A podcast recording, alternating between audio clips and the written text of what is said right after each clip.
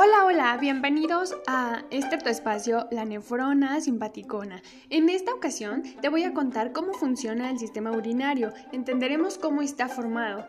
¿Alguna vez te has preguntado cómo es que se forma la orina? ¿Qué funciones realizan los riñones en nuestro cuerpo y por qué son tan importantes? El día de hoy lo entenderemos. Quédate.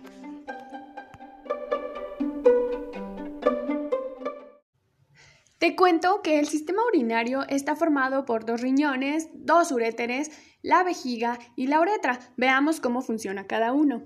Los uréteres transportan la orina desde los riñones hasta la vejiga, que almacena la orina y la excreta a través de la uretra. Esta expulsa la orina del cuerpo. Los riñones realizan diversas funciones como mantener la homeostasis del cuerpo, como cuáles regula el volumen y la composición de la sangre. Imagínate, ayudan a mantener los niveles de iones como sodio, potasio y calcio. También regulan el pH sanguíneo y los niveles de glucemia. Ayudan a mantener la presión arterial por medio de la hormona renina. Producen dos hormonas, calcitriol y eritropoyetina, y eliminan los desechos en la orina como toxinas y fármacos. ¿Alguna vez pensaste qué importante trabajo realizan tus riñones? Veamos qué más realizan.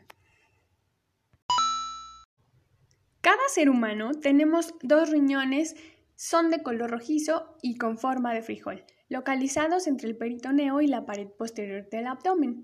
Por ello, se dice que son órganos retroperitoneales y tienen el tamaño aproximado de un jabón de tocador. Interesante, ¿no?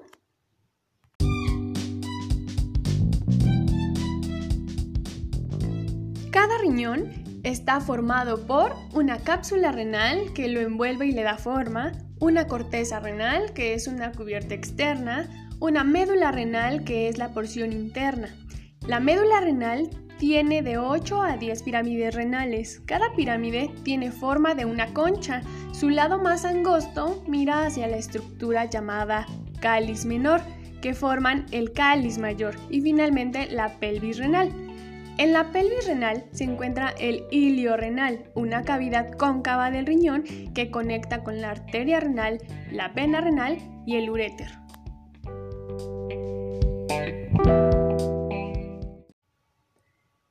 Cada una de las pirámides renales tiene millones de nefronas, que son las unidades estructurales y funcionales de los riñones. Las nefronas son una especie de tuberías o conductos. Una nefrona está conformada por el corpúsculo renal, que está formado por la cápsula de Bowman y el glomérulo, seguido de un túbulo contorneado proximal, un conducto superenrollado en forma de nudo. Una estructura en forma de U llamada asa de Henle, con una rama descendente y una rama ascendente. Después, un túbulo contorneado distal en forma de nudo y este finalmente se conecta con el túbulo colector que conecta con la pelvis renal y este con el uréter.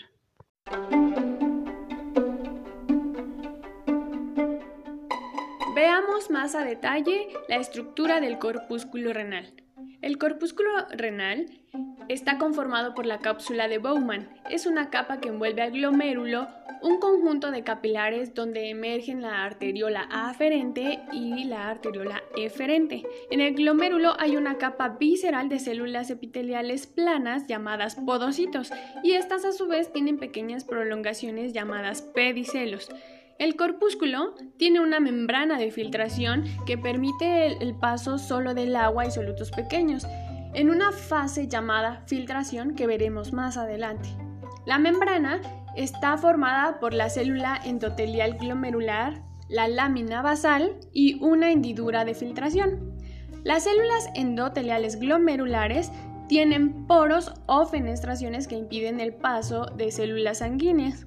La lámina basal evita la filtración de proteínas grandes y la hendidura de filtración son espacios entre los pedicelos que, se, que detienen el paso de proteínas grandes.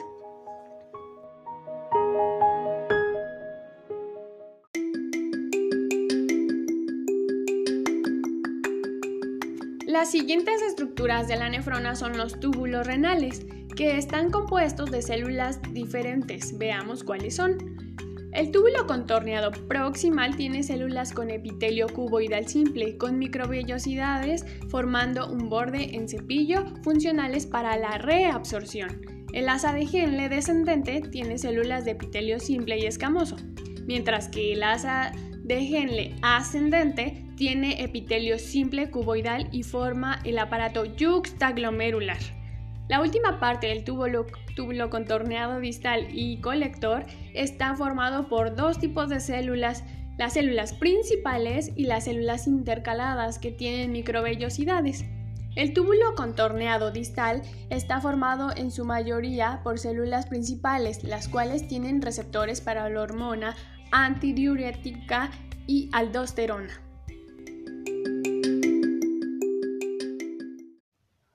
Los riñones tienen dos tipos de nefronas. Las nefronas corticales, que están presentes en un 80 o 85%, y una característica de estas nefronas es que tienen el asa de Henle cortas. Estas se encargan de secretar orina diluida. Y las nefronas yuxtaglomerulares, que sus asas de Henle son largas. La rama ascendente y descendente tienen zonas gruesas y delgadas y permiten que los riñones secreten orina muy concentrada. Entonces, las nefronas son las encargadas de producir orina en los riñones. Ahora te voy a contar del aparato yuxtaglomerular. Este se encarga de regular la presión junto con el sistema nervioso autónomo y la tasa de filtración glomerular. Aquí están las células de la mácula densa que forman parte del asa de Henle ascendente. La pared de la arteriola aferente está formada por células yuxtaglomerulares que se encargan de secretar renina. Ya hemos estado hablando de las nefronas, pero ¿cómo es que hacen su trabajo? ¿Cómo es que producen orina? Bueno, para producir orina, las nefronas y los túbulos colectores desarrollan tres procesos básicos. 1. Filtración glomerular. 2. Reabsorción tubular. Y 3. Secreción tubular. Vamos a ver cada uno de ellos. 1. La filtración glomerular. Ocurre en el glomérulo. Aquí llega y se filtra el plasma sanguíneo. El líquido filtrado pasa a la cápsula de Bowman. Aquí comienza el proceso de la formación de orina. En el líquido filtrado pasan iones, glucosa y agua, pero no van a pasar células ni proteínas. La siguiente fase es la reabsorción tubular, que comienza en el túbulo contorneado proximal.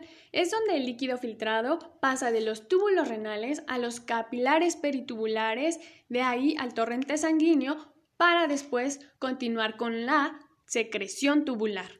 Aquí, el líquido de la reabsorción regresa al túbulo y secreta iones de hidrógeno y potasio, creatinina y fármacos como la penicilina. Estas sustancias forman parte de la orina que, que serán excretadas.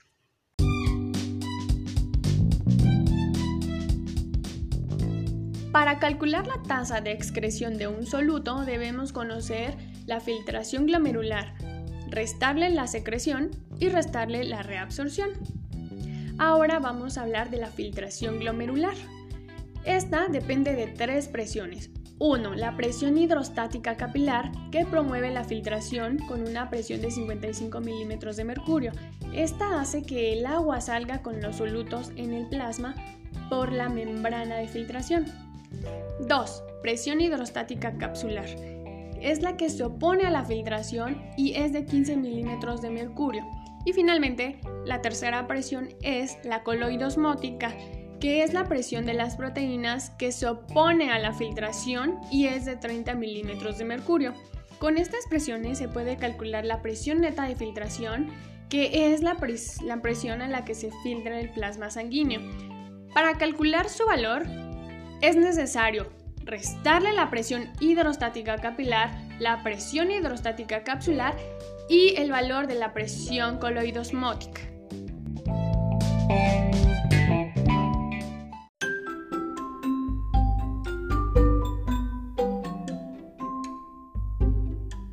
Ahora necesito que pongas toda tu atención en estos conceptos que te voy a platicar. La tasa de filtración glomerular es la cantidad de filtrado generado por ambos riñones. Esta es importante para regular el paso de sustancias y mantener la homeostasis de los riñones. Las células de la mácula densa y del aparato yuxtaglomerular regulan la tasa de filtración.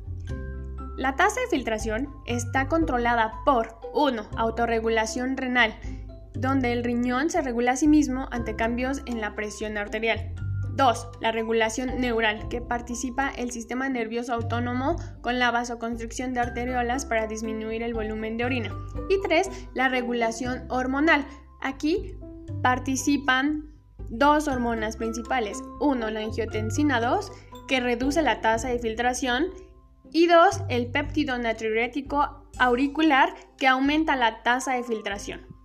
La tasa de filtración glomerular es de 180 litros por día es decir, que el glomérulo filtra esta cantidad de agua diaria. ¿Te imaginas? Ahora hablemos de los túbulos contorneados. En el túbulo contorneado proximal se reabsorbe el 100% de la glucosa. Esta no puede salir en la orina. La reabsorción en el túbulo contorneado distal, terminal y túbulo colector se lleva a cabo por medio de sus dos tipos de células, uno, las células principales que reabsorben sodio y secretan potasio. Y las células intercalares que reabsorben potasio y secretan iones hidrógeno. Ahora veamos el proceso de la producción de orina. En el riñón se pueden producir dos tipos de orina, diluida o concentrada. La hormona antidiurética o ADH controla la formación de estos dos tipos de orina. 1. Orina diluida. Cuando consumes muchos líquidos, tus riñones producirán orina diluida en ausencia de ADH. El filtrado glomerular y la sangre tienen una osmolaridad de 300 miliosmoles. Cuando se forma la orina diluida en las nefronas corticales, la osmolaridad va disminuyendo al paso de los túbulos hasta llegar al túbulo colector con una osmolaridad final de 65 miliosmoles ¿Qué tendrá la orina desechada. Orina concentrada. Por el contrario, un bajo consumo de líquidos produce un escaso volumen de orina y por lo tanto orina concentrada. Un alto nivel de ADH estimula la formación de este tipo de orina en las nefronas yuxtaglomerulares. En presencia de ADH en los túbulos colectores, son permeables al agua, el líquido tubular es concentrado. Aquí, la miliosmolaridad de solutos aumenta de 300 miliosmoles hasta 1200 miliosmoles que salen en la orina. Transporte y almacenamiento de la orina. Una vez que las nefronas ya formaron la orina, veamos cómo se transporta. Cada uréter transporta la orina desde la pelvis renal por ondas peristálticas presión hidrostática y gravedad hacia la vejiga, que es un órgano muscular hueco expandible con una capacidad promedio de 700 a 800 mililitros. La vejiga está compuesta de la siguiente manera. En su interior tiene pliegues que le permiten expandirse cuando está llena.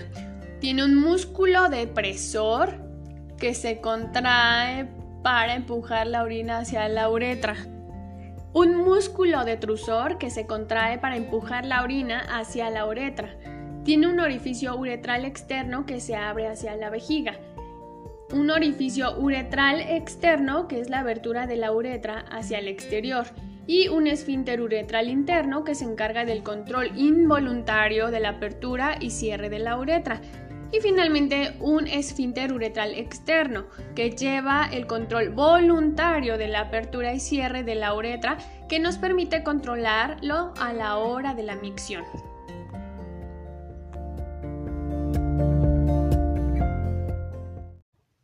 La micción implica contracciones musculares voluntarias e involuntarias. La uretra transporta orina desde el orificio uretral interno hacia el exterior del cuerpo. La uretra de los hombres es distinta a la de las mujeres. Veamos algunas diferencias. En los hombres la uretra es cinco veces más larga que en la mujer. En el hombre, la uretra se divide en tres segmentos y en la mujer es un tubo único corto. En el hombre, la uretra forma parte del sistema urinario como del reproductor. En la mujer, los dos sistemas están separados.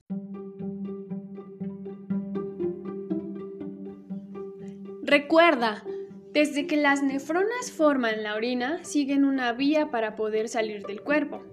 La orina sale del túbulo colector, pasa del conducto papilar al cáliz menor y luego al cáliz mayor para pasar a la pelvis renal.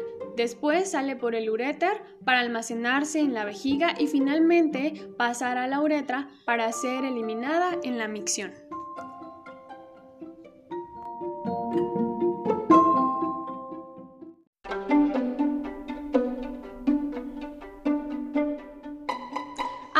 Necesito que pongas toda tu atención en este proceso que vamos a explicar. Vamos a hablar del sistema renina-angiotensina-aldosterona. ¿Alguna vez te has deshidratado o te has cortado hasta el punto de presentar una hemorragia? Veamos la intervención del riñón en estos casos. Lo que pasa es que se activa un sistema llamado renina-angiotensina-aldosterona que controla la secreción de aldosterona. Los estímulos que inician el sistema de la renina, angiotensina, aldosterona, como ya lo mencioné, son la deshidratación, puede ser el déficit de sodio o alguna hemorragia. Estas situaciones causan la disminución del volumen sanguíneo, lo que provoca una tensión arterial baja. La tensión arterial baja estimula a las células yuxtaglomerulares a secretar la enzima renina, la renina convierte al angiotensinógeno, una proteína plasmática producida en el hígado, en angiotensina 1. La sangre con niveles elevados de angiotensina 1 circulan por el cuerpo. A medida que la sangre fluye a través de los capilares, particularmente los del pulmón, la enzima convertidora de angiotensina convierte la angiotensina 1 en la hormona angiotensina 2. La angiotensina 2 estimula la corteza suprarrenal para que secrete aldosterona. En el riñón, la aldosterona aumenta la reabsorción de sodio y agua, de manera que se pierde menos en la orina para almacenar la secreción de potasio e iones hidrógeno hacia la orina. Con el incremento de la reabsorción de agua por el riñón, el volumen sanguíneo aumenta y la tensión arterial se normaliza.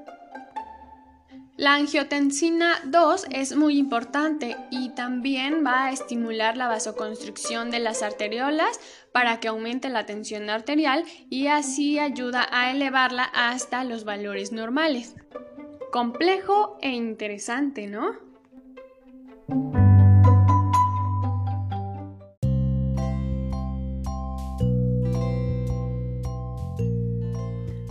Veamos un resumen de las hormonas que trabajan en conjunto con el riñón.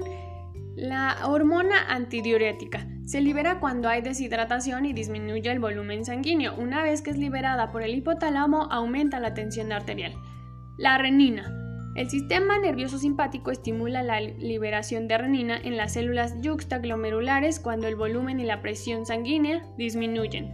Aldosterona se libera en la corteza suprarrenal por el aumento de la angiotensina 2 y de potasio en el plasma. Una vez liberada, aumenta la secreción de potasio, aumentando el volumen sanguíneo y la presión arterial. Angiotensina 2 se libera cuando hay una disminución del volumen sanguíneo o la tensión arterial inducida por la renina. Al liberarse, aumenta la reabsorción de sodio y agua, aumentando el volumen sanguíneo y la tensión arterial. Péptido natriurético atrial.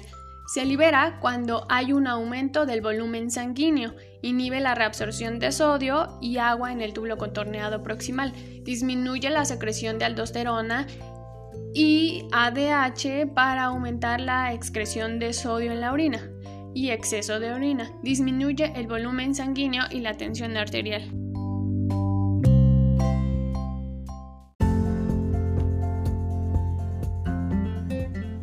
Bueno, hemos llegado al final del podcast. El día de hoy aprendimos que el riñón es uno de los órganos más importantes del sistema urinario porque nos ayuda a mantener la homeostasis, regulando la temperatura del cuerpo, eliminando iones y sustancias de desecho del cuerpo a través de la formación de orina que la nefrona es la unidad estructural y funcional del riñón y que éste trabaja en conjunto con hormonas para mantener los niveles adecuados para el funcionamiento del cuerpo. Así que cuida tus riñones y mantente hidratado para que sigan manteniendo la homeostasis de tu cuerpo, porque las nefronas pueden deteriorarse y estas no se regeneran y tu riñón las necesita para realizar las múltiples funciones de tu cuerpo. Espero que esta información te haya sido de utilidad. Gracias.